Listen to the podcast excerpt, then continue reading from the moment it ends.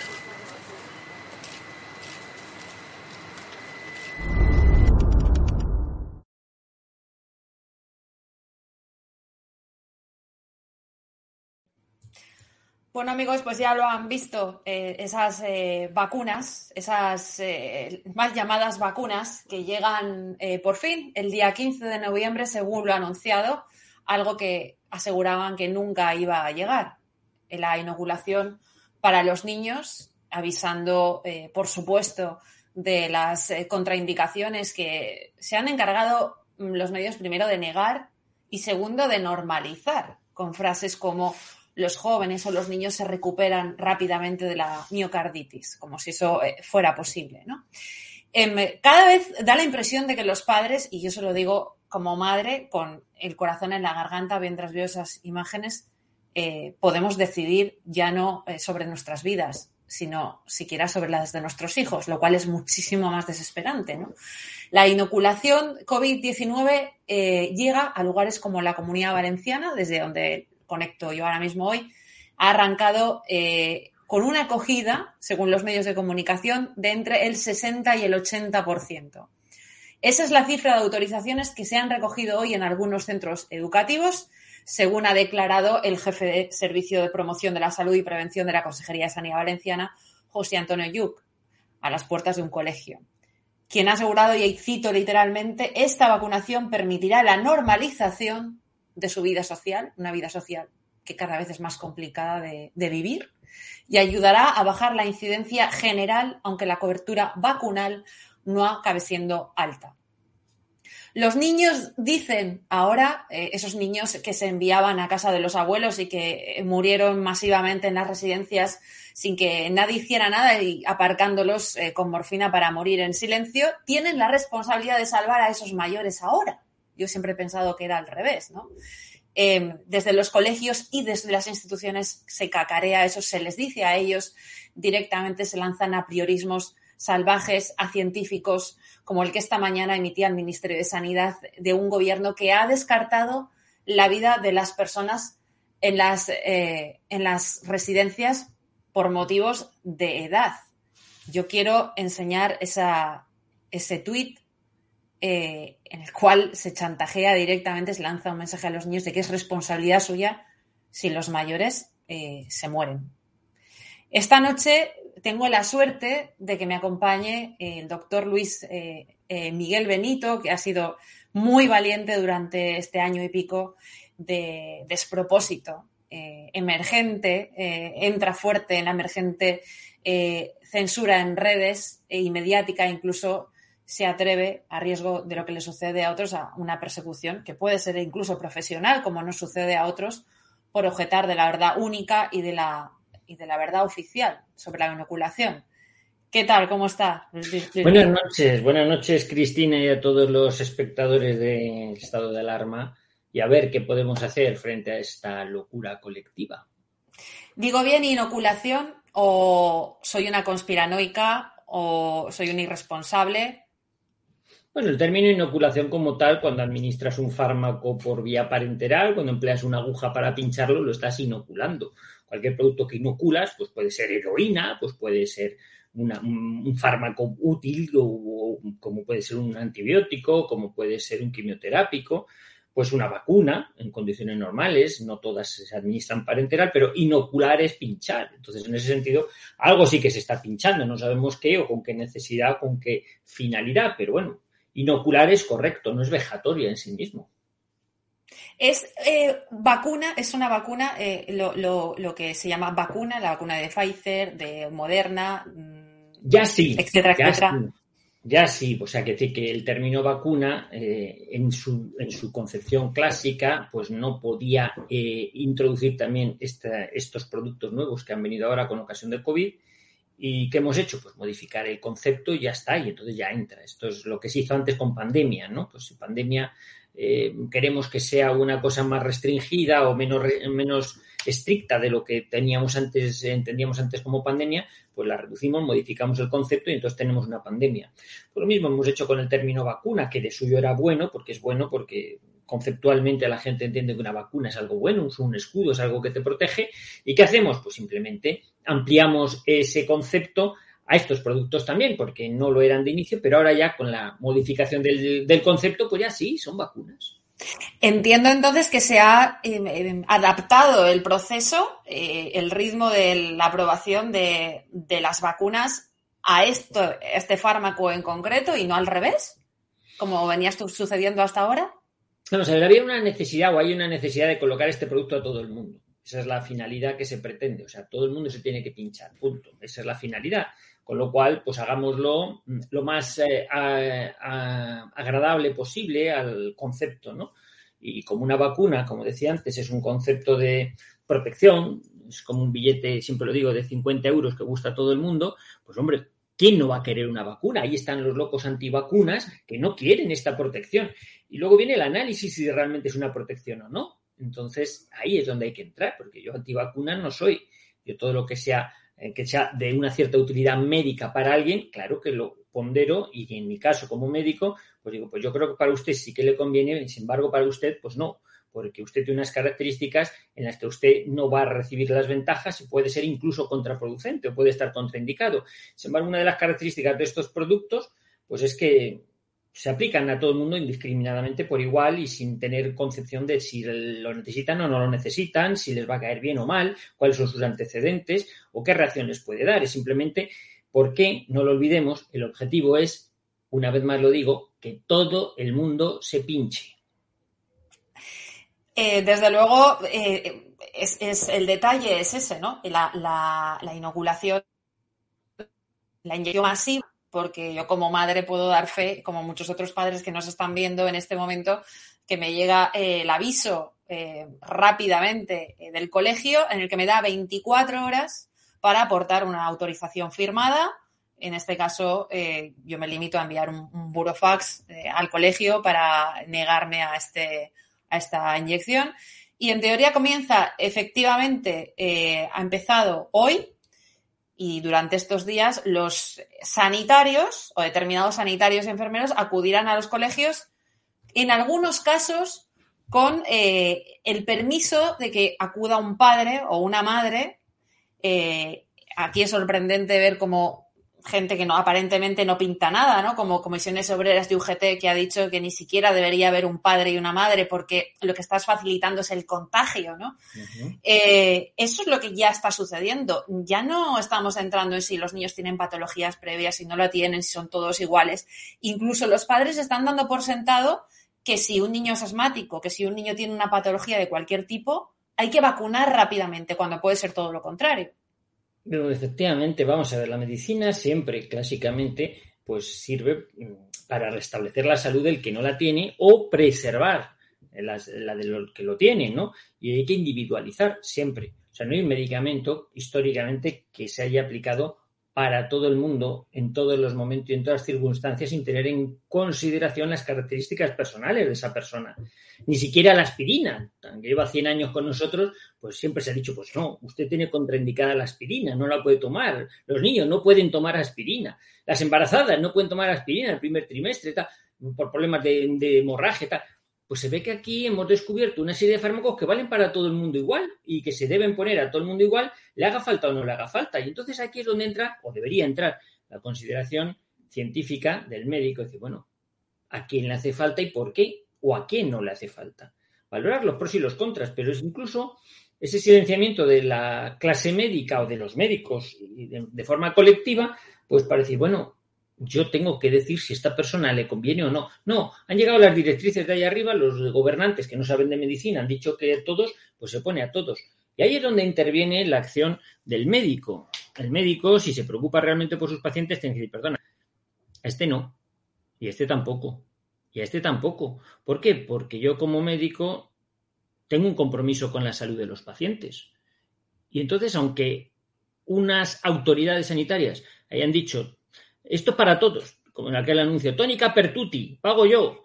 Pues mira, no, no es así. Hay personas a las que no se las puede ni se les debe poner.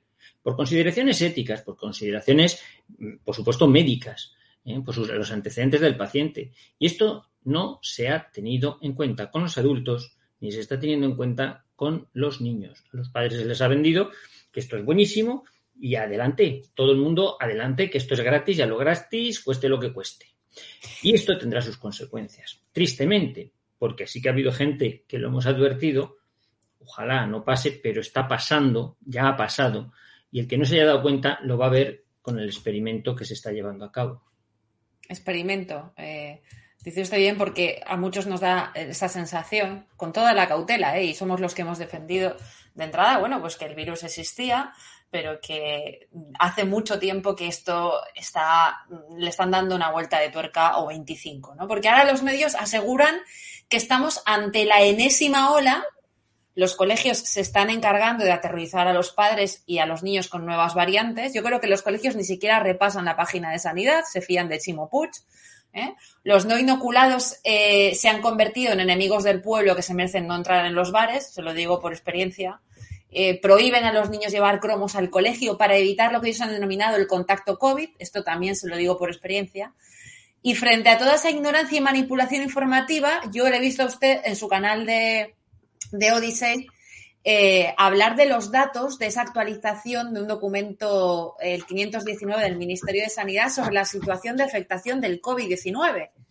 Sí, bueno, lo tengo aquí, precisamente lo tengo guardado porque en el directo de, de ayer lo mostraba ya a cámara, bueno, está impreso y es el 519, es el recentito de, que he sacado ahora, que en definitiva pues es una tabla con los datos, los casos totales, los nuevos diagnósticos, los últimos siete días, los últimos 14 días, la incidencia acumulada, la PCR luego hace gráficas, en fin, es mm. muy profuso, pero viene a redundar en lo mismo, no por estar más actualizado dice cosas sustancialmente diferentes de los anteriores. Viene a decir básicamente que los niños no tienen ninguna afectación por esto, y que no obstante, aunque no tienen afectación, pues vamos a ponerles algo por si acaso algo les hace. Claro, y esto es lo que es dramático. En medicina, cuando un paciente estaba bien, pues no íbamos los médicos a darle algo para ponerle mal. Si usted ya está bien, no hace falta que se tome nada. Y en el caso de los niños lo están reconociendo. Dicen, pues no ha habido afectación, no hay afectación. Pero vamos a ponerles algo para que no tengan afectación, pues ya no la tienen. Bueno, pues a partir de ahora sí que la empezarán a tener. Esto lo hemos visto con los adultos Tristemente, lo hemos ido advirtiendo para prevenir a los padres que se informasen previamente, pero como dice, pues sí, que parece que algunos alegremente pues han puesto a sus niñas a la cola pues para recibir el, como cuando se recibe el último modelo de iPhone y estas cosas que hacen cola y esas cosas, el esnovismo, por favor, infórmense.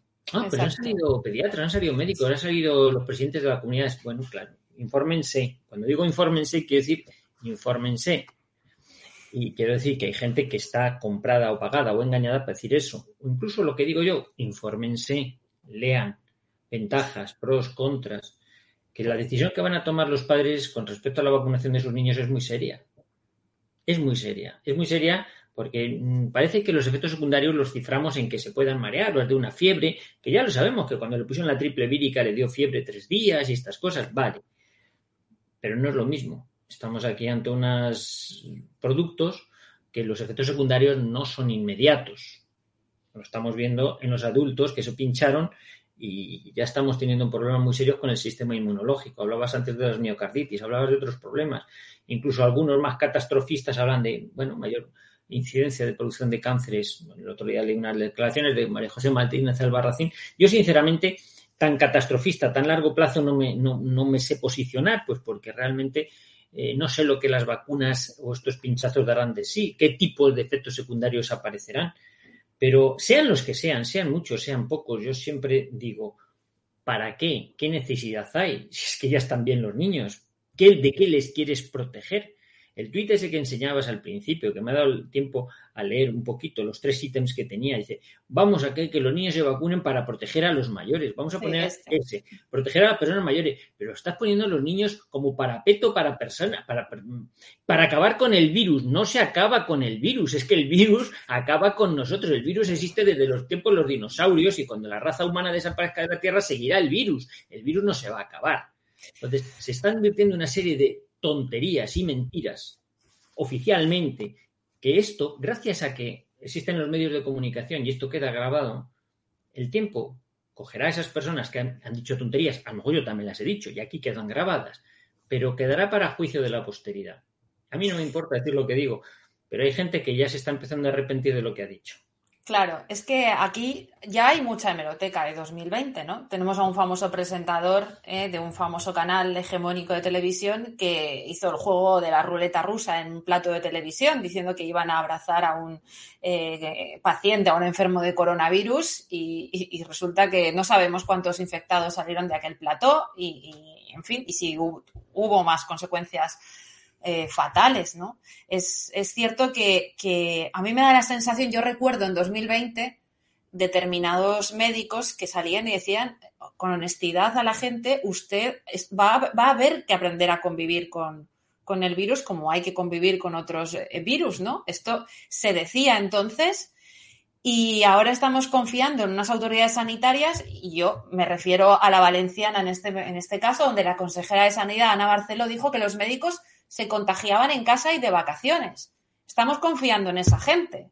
Ya, pero bueno, es una consejera de sanidad. ¿Qué le vas a hmm. pedir? No le hmm. puedes pedir más. Entonces, hmm. eh, ¿qué va a decir? O sea, el tuit ese que ponía también, la primera, para poder abrazar a la gente. Pues yo llevo abrazando a la gente, a la gente que quiere ser abrazada, ojo, porque hay mucha gente neurótica, pues mejor a, distancia, ¿eh? pero eh, a la gente que yo sí, yo no he dejado de abrazarles en ningún momento. Que me ha pedido un abrazo, pues venga, o la mano, pues venga. No, no, que está prohibido. ¿Quién lo ha prohibido? Las autoridades sanitarias, pues las autoridades sanitarias que aprendan a hacer política. Mm. Medicina no saben, ya lo hemos mm. visto. Entonces, bueno, pues habrá que decirles que están meando fuera del tiesto, que no pueden entablar unas mm, medidas médicas si no hay una causa médica, científica. Y esto sale por los datos, los datos oficiales, no son los datos inventados, no son datos Em, que uno se los haya sacado de la manga, son los propios datos oficiales. Y con ellos es con los que se sacan los datos para decir con contundencia que la vacuna no es necesaria ni para adultos ni para niños, mucho menos para niños. ¿Por qué? Porque no han tenido afectación por ella ni les va a prevenir de nada. Antes bien, y ojalá me equivoque, ojalá me equivoque y no me, gusta, me gustaría abiertamente equivocarme, ojalá me equivoque, pero les vamos a crear un problema que ahora no tienen. Vamos con, más eh, organigramas, vamos con más datos, con más eh, datos empíricos, no con más inventos de tertulianos. Eh, lo digo para fundamentar esto de que existe una ola, de nuevo, una nueva ola. Estos son los datos del Ministerio de Sanidad, de la Red Nacional de Vigilancia Epidemiológica. Yo creo que datos más oficiales no pueden haber. Que alguien me diga dónde está el problema con los niños, ¿no? Porque ahora mismo la línea azul y la línea rosa, que son los que irían de 5 a 19 años, eh, en este caso de 5 a 12 o a 11 o 15, que es eh, la franja que se va a vacunar, por favor, mm, dígame doctor si yo estoy alucinando o, o no, o, o ve usted lo mismo que yo. Bueno, son la evolución de la tasa de la mortalidad acumulada, cada vez, o sea, no es, no es propiamente la incidencia la gráfica, pero viene a ser muy pareja también, porque la mortalidad y la incidencia acumulada en cuanto a incidencia vienen a ser muy parecidas, o sea, son superponibles. Ahora bien, eh, uno de los defectos estructurales más gordos de todo este montaje de olas ha sido precisamente el cálculo de las incidencias acumuladas. ¿En qué se basaba? Se basaban en el número de PCRs. Eso es. En la PCR positiva. Me ha dado una PCR positiva. Pues no da escándalo una PCR positiva.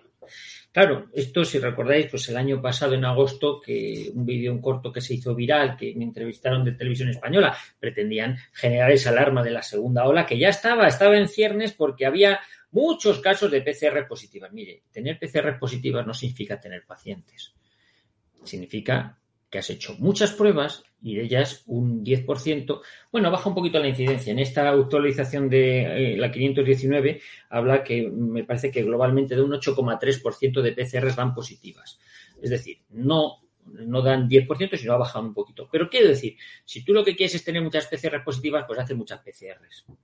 Entonces te salen muchas positivas. Ya con esas, como ha aumentado, como en vez de 10.000 has hecho 100.000, pues claro, te ha aumentado 10 veces más el número de positivos que sale. Si esas además las haces en niños, que es lo que se ha hecho ahora, ir a, la población pediátrica, uy, los niños, pero ¿cuántas PCR positivas salen? ¿Por qué? Porque interesaba señalar a los niños como que tienen muchas PCR positivas. ¿Pero por qué? Porque les hacen muchas pruebas PCR y entonces salen positivas. ¿Y una PCR positiva es un paciente? No Pero lo digo yo, no, lo dice el ministerio. El ministerio dice que la PCR no vale para medir pacientes. Entonces, si estás calculando las incidencias acumuladas de pacientes con una prueba que tú mismo sabes que es mentira, ¿qué quieres que me crea yo de las curvas que me das?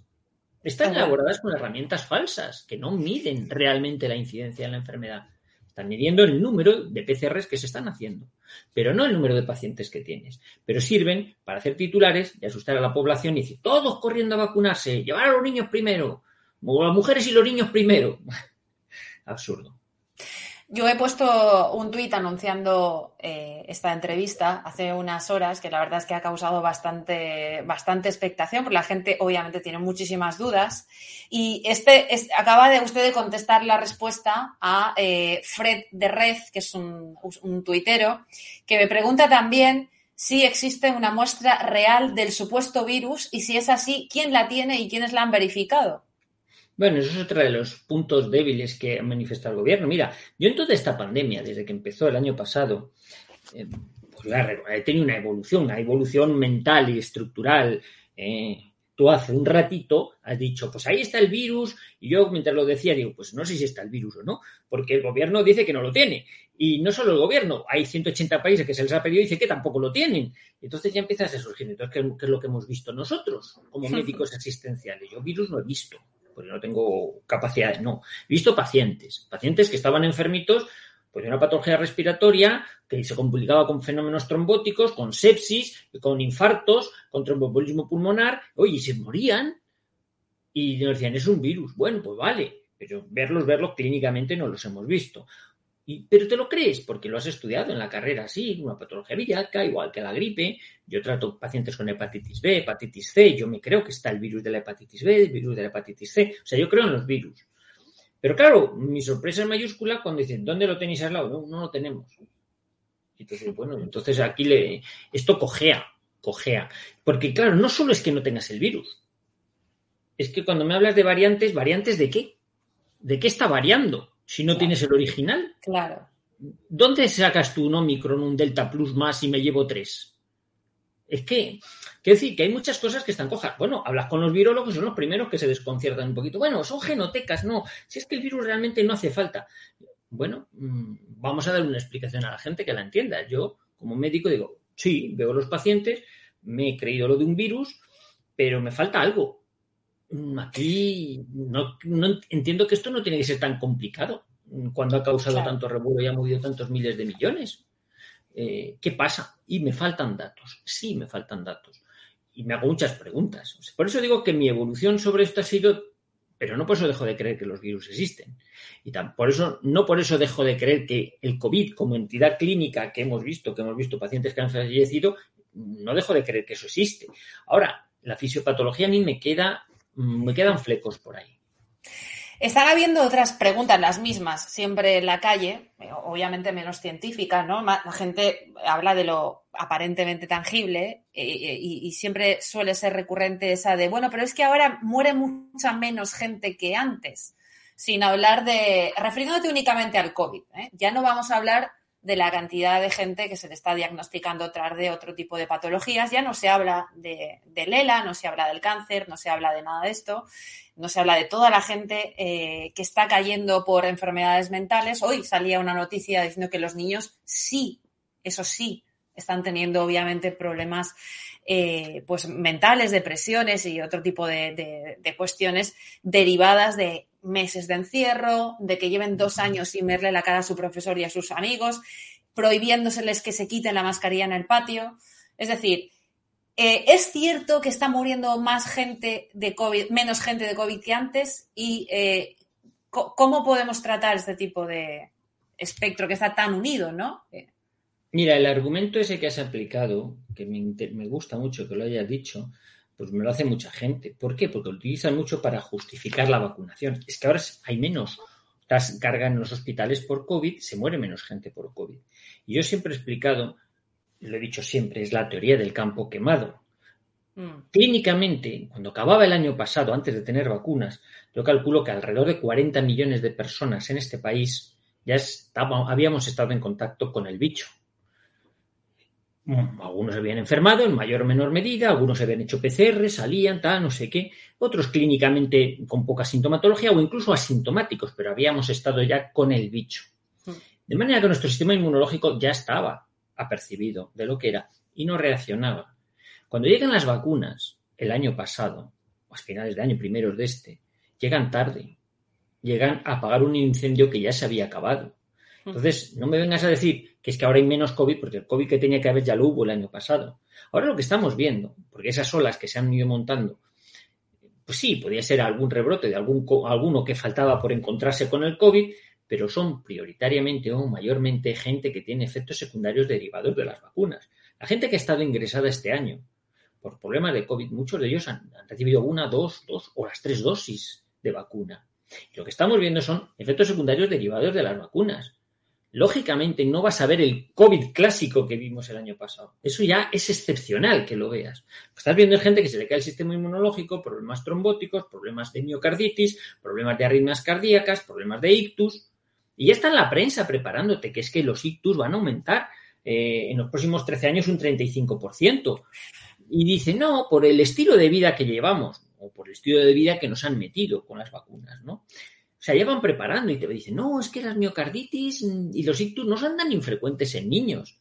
Uy, ¿cómo que no? Pues en la carrera no habíamos estudiado nada de eso. Pero te van preparando porque se está preparando el escenario social donde los niños van a estar vacunados y van a tener estos problemas. No piense usted que son tan extraños. Váyase acostumbrando desde ya mentalmente a que los vamos a ver. De hecho, tantas cosas. De hecho, se va a achacar a esos niños a los que no se ha vacunado, a los que directamente no se les ha inyectado. Estamos escuchando que todos esos síntomas de la vacuna de repente pertenecen a una nueva variante llamada variante Omicron que despierta titulares como este. O sea, eh, que alguien me lo explique, por favor, porque... Bueno, que te lo explique el periodista que ha escrito el titular, bueno, en fin, Claro, y luego dicen que, los negacionistas son unos irracionales, ¿no? Y escriben, pues, claro, dices, denme una explicación racional al titular. Yo no la encuentro, claro, si intento justificar ese titular, pues entonces sí que sería bastante eh, negacionista o irracional, ¿no? Vamos a ver, es cierto que yo creo que la variante Omicron y todas las variantes en general eh, son útiles porque son titulares de prensa y sirven para generar alarma social.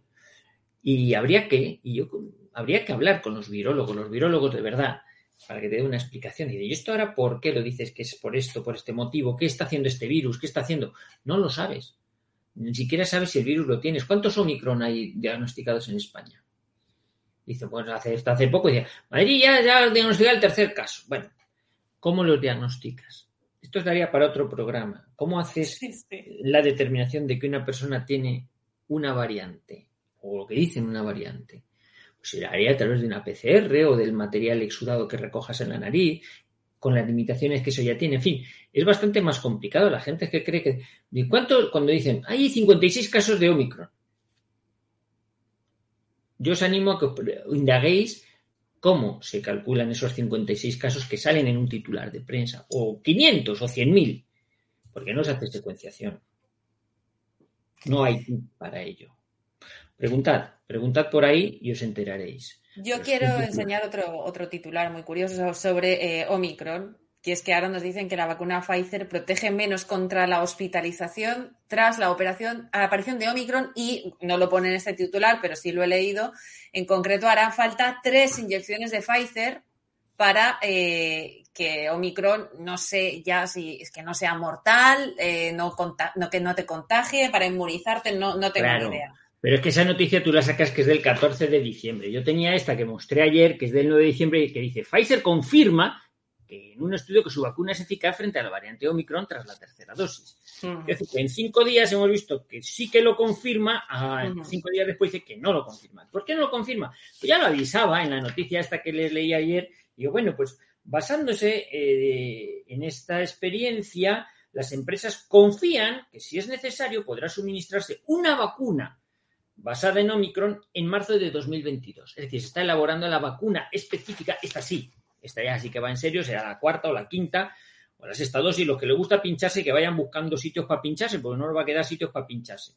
Bueno, pues marzo avisan, hay tres dosis previstas, me parece que serán cuatro, para la variante Omicron, que es la que ahora está de moda. No sabemos cuántas habrá de aquí a marzo, a lo mejor Omicron se queda desfasado. Pero el caso es que siempre vamos a tener un pinchazo para salir al, frente a, una variante que no sabemos si existe para una enfermedad que si coges el virus tiene una letalidad del 2 por mil, o sea, de chichinabo y que entienda la gente que eh, los que se han puesto la primera y la segunda van a ser igual de bebelejías que los que no se han vacunado en absoluto y los que no se pongan la cuarta y la quinta igual que los que se han puesto la tercera y ya está. O sea que esto eh, va a ser así, ¿no?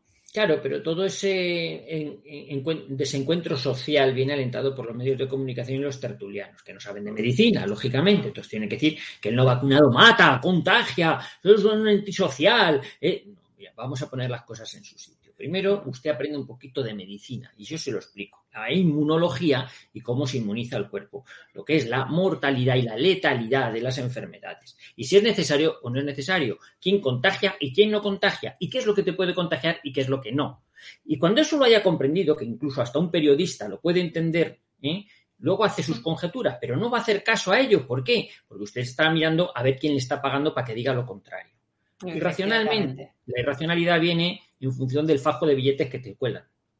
O de que tienes que preservar tu puesto de trabajo. algunos periodistas con los que hablo, que también son pacientes míos, me lo dicen, chicos, es que no, yo tengo que sacar esta noticia porque mis niños comen y te lo dicen y saben que es mentira. Pero bueno, es así. Todas las profesiones tienen su precio. Sí, es, es, es básicamente lo que ha pasado durante años y seguirá pasando con la ideología de género, ¿no? Al final, eh, con el feminismo y todas estas cuestiones de que no hace falta, pues, aunque este es otro tema, ¿no? No hace falta eh, una sentencia de un juez para declarar que alguien es maltratador y que alguien es víctima, ¿no? Esto es eh, básicamente lo mismo. Claro, ahí vemos que cuando nos enteramos de que Pfizer y los grandes grupos eh, los grandes medios de comunicación de España comparten accionista eh, en BlackRock, pues, pues entonces uno se empieza a hacer eh, determinadas, determinadas preguntas. Aquí veo otra respuesta que me parece que seguro que ya habrá respondido alguna vez, me parece importante. Si vacuno a mi hija y tiene algún efecto grave o se muere debido a, a estos efectos, ¿el gobierno o el médico que me recomienda esa vacuna tendría algún tipo de responsabilidad? Eh, ¿Cuántos niños han muerto ya por la vacuna o cuántas personas han muerto ya por la vacuna? ¿Existe un registro? Sí, vamos, existen registros. Lo que pasa es que, como dicen, no son oficiales o no están reconocidos. O, se reconocen más o menos. Está Baers, que es el sistema americano, o está eh, Eurocovid, eh, pues que mira más en, en Europa, Infocovid, bueno, pues, o Redinfo, van buscando mm, intentar saber cuántos hay. Pueden oscilar en el número, pero es que el que menos número te da ya te da una burrada de efectos secundarios negativos que serían intolerables para cualquier vacuna. Es que en el año que llevamos con estas vacunas han fallecido 10 veces más gente que con el resto de todas las vacunas en los últimos 25 años. Y hombre, es que se ha vacunado mucha gente. Pues sí, ¿y con qué necesidad? Ninguna. Ninguna. Entonces el riesgo es altísimo. Hombre, si me estás hablando de una eh, enfermedad que tiene una letalidad alta, pero es que no la tiene. Entonces, ¿para qué se expone usted a un riesgo, por mínimo que sea? España reconoce 2, 300, 300, 400 muertos derivados de las vacunas.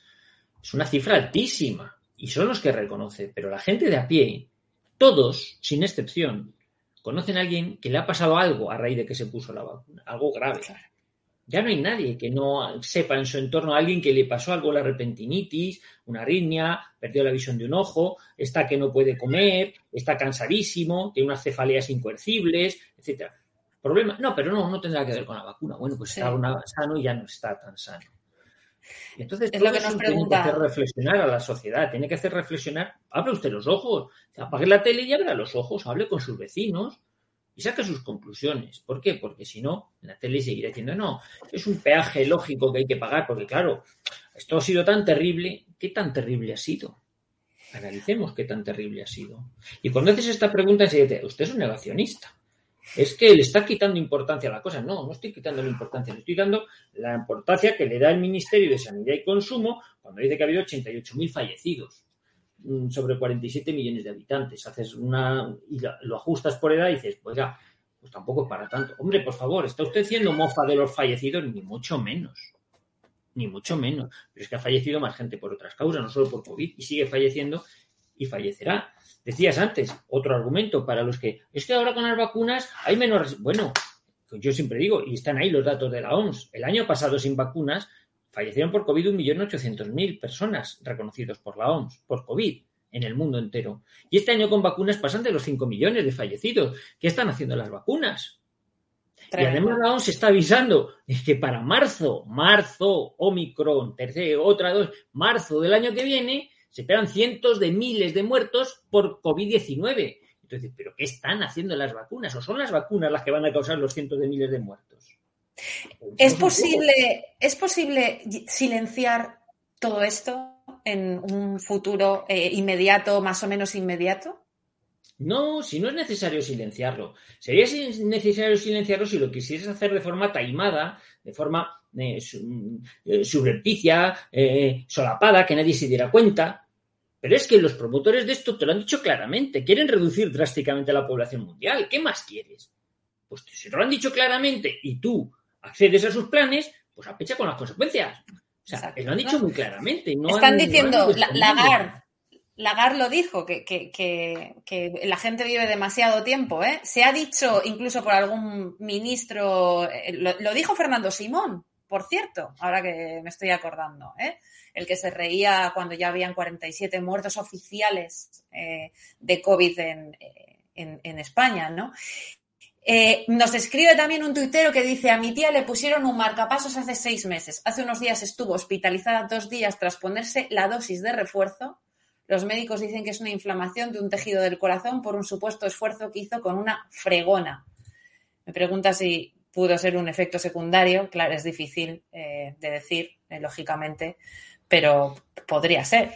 Vamos a ver, uno de los, de los efectos reconocidos son las miocarditis. ¿Qué es una miocarditis? Una inflamación del corazón el corazón se puede inflamar en mayor o menor medida, pero normalmente al corregirse la inflamación suele quedar tejido cicatricial, una fibrosis, o sea, un tejido miocárdico que a lo mejor no se contrae bien o no conduce la corriente eléctrica bien. Y entonces el corazón no se contrae adecuadamente. Y puede ser foco de arritmias, que a lo mejor lo que le pasa a esta señora es que el, cable del marcapasos ahora se ha quedado cortocircuitado por un, por un tramo que se ha quedado con, después de una miocarditis por supuesto por la fregona, que se la ha tragado y es la que le ha producido la fregona todo el, todo el problema cardíaco. ¿no? Vamos a ver, eso en una persona mayor, mira, te voy a decir, si tiene su, se ha cumplido ya la, lo que es la edad, la esperanza media de vida, pues bueno, se puede hasta entender. Pero en un niño con un pronóstico de vida a largo plazo, que empieza a hacer miocarditis de repetición y que con 20 años haya que buscarle un corazón para trasplantarle porque se le ha convertido en una patata fibrosa que no contrae, Ojalá esto sea simplemente un brindis al sol y no tenga ninguna, ninguna repercusión, ni sea así como lo estoy contando. Ojalá que no, pero no lleva la pinta de ser así, ¿eh? Y sobre todo cuando digo, insisto, cuando no hay necesidad. Doctor, ¿ha visto usted como yo el siguiente titular que no se me olvidará nunca? Lo he visto, porque, sobre todo porque lo he visto varias veces, ¿no? Lo he visto en el ABC, lo he visto en Telemadrid. Eh, los jóvenes se recuperan rápidamente de la miocarditis y de la periocarditis.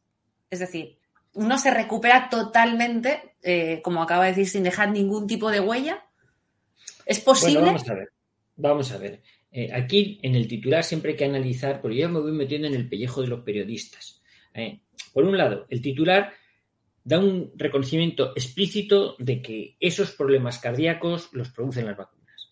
Pero al mm. mismo tiempo deja caer en la parte positiva. Se recuperan, y yo digo, ¿y qué necesidad había de ponerse a ello?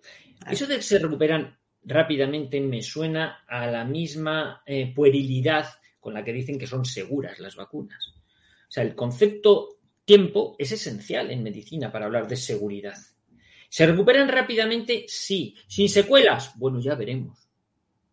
¿Volverá a reproducirse otra miocarditis? No lo sabemos. Porque que nace un cesto hace ciento. Y si tú tienes instaurado en el cuerpo un mecanismo productor de, fenómenos inflamatorios recidivantes en el corazón, pues te ha dado uno y te puede dar otro. Lo sabe el que tiene un infarto de miocardio, pues si tiene una, una vasculatura de coronarias un poquito precaria, me dio un infarto y me han dicho que me puede dar otro, o un ictus cerebral. Pues dice, oye, me ha dado uno y a lo mejor me va otro. Bueno, ¿y quién te garantiza que este mecanismo de producción de pericarditis o de miocarditis no eh, provoca dentro de unos meses o unos años nuevas pericarditis. Se recuperan rápidamente. ¿Hasta qué? Hasta que fruto de tanta fibrosis que hace el corazón, lo que decía antes, a lo mejor dentro de 10 años estamos buscando corazones para trasplantar a jóvenes de 25 años.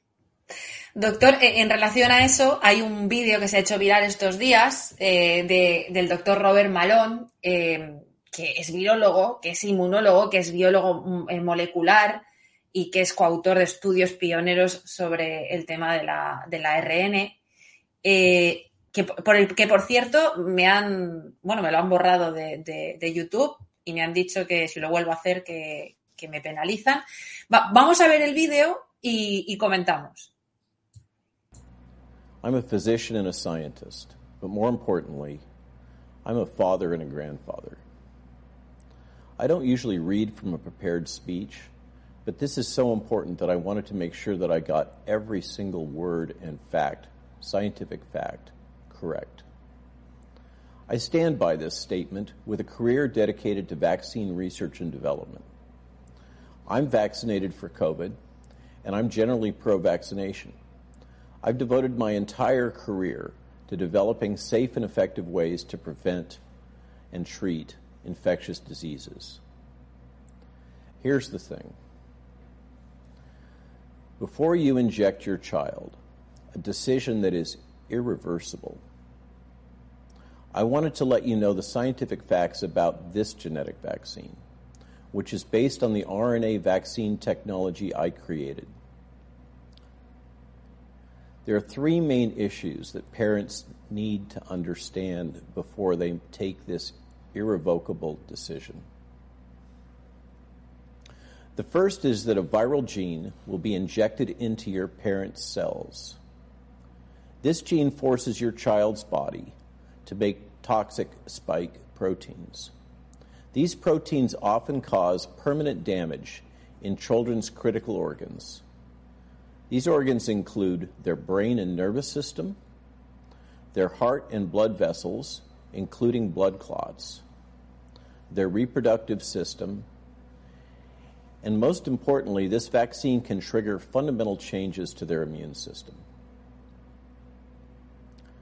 The most alarming point about this is that once these damages have occurred, they are irreparable. They cannot be reversed. You can't fix the lesions within their brains. You cannot repair heart tissue scarring. You cannot repair a genetically reset immune system. And this vaccine can cause reproductive damage. Bueno, vivimos en un momento en el que este vídeo es motivo para que te cierren y para que te censuren en redes sociales o en cualquier otro foro. Desde luego, por supuesto, en el televisivo, donde ni siquiera lo hemos visto, ¿no? Vamos a ver, pero esto de la censura pues ahora se ha puesto más de manifiesto. Fíjate que ahora eh, en las redes sociales, en LinkedIn, que es una red profesional, por ejemplo, pues hay quien aboga, pues sí, ante la apertura de las de esto de las vacunas a los niños, que dicen, pues sí, por ejemplo, un reconocido empresario del mundo del sector sanitario, que tiene varios hospitales, pues dice abiertamente que hay que informar a la gente, hay que hacer foros, debates, donde se informe a los padres de la conveniencia de, vacunar a los niños, porque todos son ventajas, y eso sí, prohibir al que vaya a decir lo contrario que vaya a esos foros, porque eso es eh, contrario a la ciencia, según opina. O sea, no dar opción a que voces como la de Malón o, otros que dicen, pues yo creo que esto no es muy necesario, pues puede ser la mía, yo no le llevo ni a las suelas de los zapatos a, Malón, pero quiero decir, gente que dice, yo tengo argumentos en contra de eso, uff, eso no se puede permitir en un debate. ¿Por qué? Porque el debate oficial está pagado y solo se admite a debatir al que dice las cosas que los gobiernos quieren que digan. Entonces, cuando se pretende hacer un debate, debate en el sentido de decir, bueno, tú estás a favor, yo estoy en contra, vamos a argumentar y que la gente tome una decisión después de informarse. No, directamente te quitan la posibilidad de que informes o que des tu parecer. Y esto dices, bueno, por eso muchos han visto que el problema que tenemos no es vacuna sí, vacuna no. Lo que está en peligro es el sistema de convivencia democrático donde se permite a las minorías expresarse. Es mucho más grande que ese. Fíjate si es grave lo que estamos diciendo de la repercusión sanitaria que puede tener lo que ha dicho Robert Malone eh, sobre los niños. Fíjate si eso es grave. Pues todavía por encima de eso es mucho más grave eh, que la sociedad entera está amenazada de convivencia, de la convivencia por regímenes totalitarios bajo la apariencia de democracia bajo la apariencia de democracia, pero mal, mal. Yo entiendo que una democracia está muy enferma cuando la gente eh, no quiere dar su opinión por temor a tener represalias. Bueno, como todos los dictadores o los totalitarios, además, siempre es por el bien común y siempre es por el, bien de los demás, ¿no? Ya hemos llegado a un momento, y lo hemos visto en un vídeo que, se ha hecho también viral en redes sociales, en Nueva York. Eh, le están eh, un guardia, dos guardias de seguridad, le niegan el paso a un niño de cinco años por no estar vacunado a un bar o a un lugar lúdico. Y eso es lo siguiente que vamos a ver, y lo digo por las personas que han dicho que, bueno, que lo de los hosteleros y el pasaporte COVID es algo permisible, ¿no? Em, yo quiero cerrar con unas eh, pidiéndole su opinión sobre unas palabras que ha dicho Chimo Puig, que ha anunciado, por cierto, que va a ampliar las restricciones, va a imponer el pasaporte COVID en muchos más sitios, que ha dicho un recuerdo, vamos a ver, tras dos semanas de implantación, estoy leyendo, Puig ha destacado que la obligación de presentar este certificado conlleva tres beneficios. Un recuerdo permanente de que el virus sigue ahí, Favorece espacios más seguros porque los no vacunados propagan más el virus y sirve para que muchos reticentes se hayan vacunado, ergo admite coacción eh, directamente. Y dice algo sensacional, porque dice que el 93,3% de los valencianos con la pauta completa es un porcentaje que asombra al mundo, asombrará al mundo, pero sin embargo siguen poniéndonos restricciones, lo cual es bastante, Claro, y con las UCIs llenas de, no vacunados. O sea, el 7% somos los que llenamos las UCIs de Valencia. Bueno, quiero decir, evidentemente es un mensaje que uno es dueño de su silencio y esclavo de sus palabras. Ahí Simopu, pues ya el futuro, la, la sociedad, la historia, le juzgará por esas cosas que dice, ¿no? Evidentemente, todo es meter miedo a la gente, todo es hablarle de que si no te portas bien, llamo al hombre del saco y entonces el Estado, que es el que gobierna para el beneficio de todos, ya te represaliará. Eh, ya lo ha dicho Miguel Sebastián, ¿para qué vale el pasaporte COVID? Pues eso para represaliar a la gente. Pero incluso aunque lo tengas, has mencionado un vídeo que yo no he visto de los guardias pidiendo al niño cinco años, pero me contaron, y yo fui ahí en Valencia, parece ser, de una señora que no dejaban subir en autobús con 90 años porque no, porque no tenía el pasaporte COVID aunque estaba vacunada o cosas así, o QR. Sí, pero no llevar el móvil, claro. ¿Hasta qué punto, hasta qué punto eh, estamos contribuyendo globalmente a deshumanizar la sociedad? Que en el fondo está por encima, una vez más, de lo que es un pinchazo. Un pinchazo sí, pinchazo no. Es el enfrentamiento social. Es el que haya buenos y malos. Es el que no nos juntemos porque nos podemos contagiar. Recela de ese, recela del otro. Eh, no te des abrazos hasta que no tengas 20 pasaportes COVID actualizados y con la pauta vacunal completa. Pero ojo, que te puede caducar porque ya sabes que ahora solo dará una semana. La semana tienes que pinchar otra.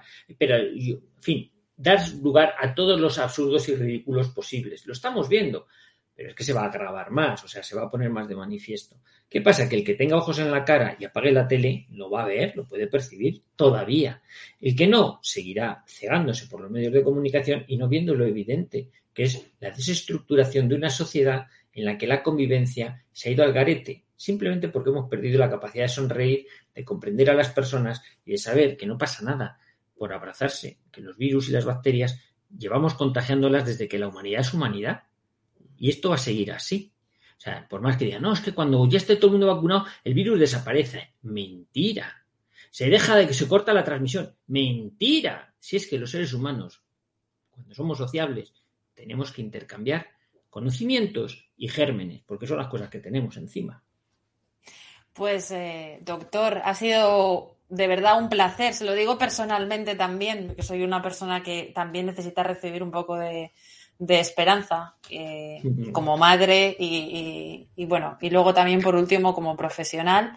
Ha sido un honor eh, hacerle esta entrevista y desde luego espero que aporte eh, un granito de arena para, bueno, para despertar a cierto sector de la sociedad, ¿no? Que debería de apagar la televisión y, y vernos a nosotros y ver su canal en Odyssey para, para poder informarse un poquito más. El Telegram, que también el canal de Telegram, pero dicen que lo van a censurar en Alemania, el primer ministro que va a suceder a Merkel dice que Telegram va a haber que prohibirlo también porque está lleno de conspiranoicos.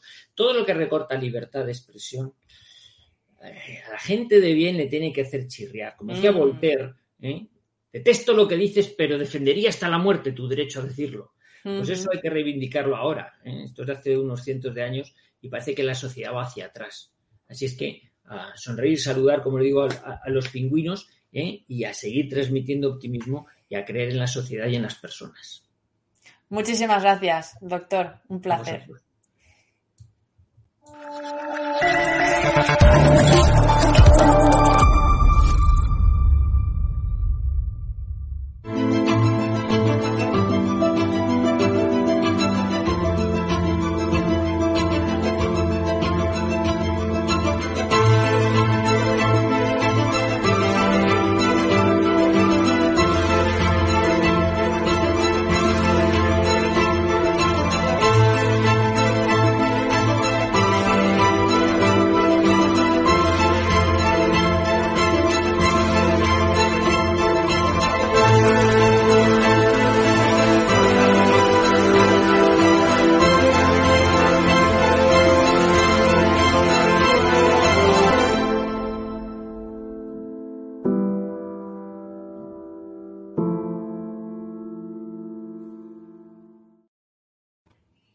Doctor, un placer.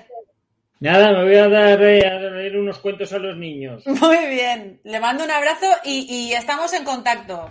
Ya sabes que cualquier duda que tengas, en lugar de resolvértela, yo te la amplío, que soy un más Vale. vale. Es en edatv.com. Eh, Hay que registrarse, pero es gratuito, me dicen, ¿eh? o sea que. Y yo mañana lo, moveré. el canal y esas cosas, y tú me lo mandas y yo lo reboto al canal. Muy bien. Un fuerte abrazo. Y a ti también. Hasta luego, maja.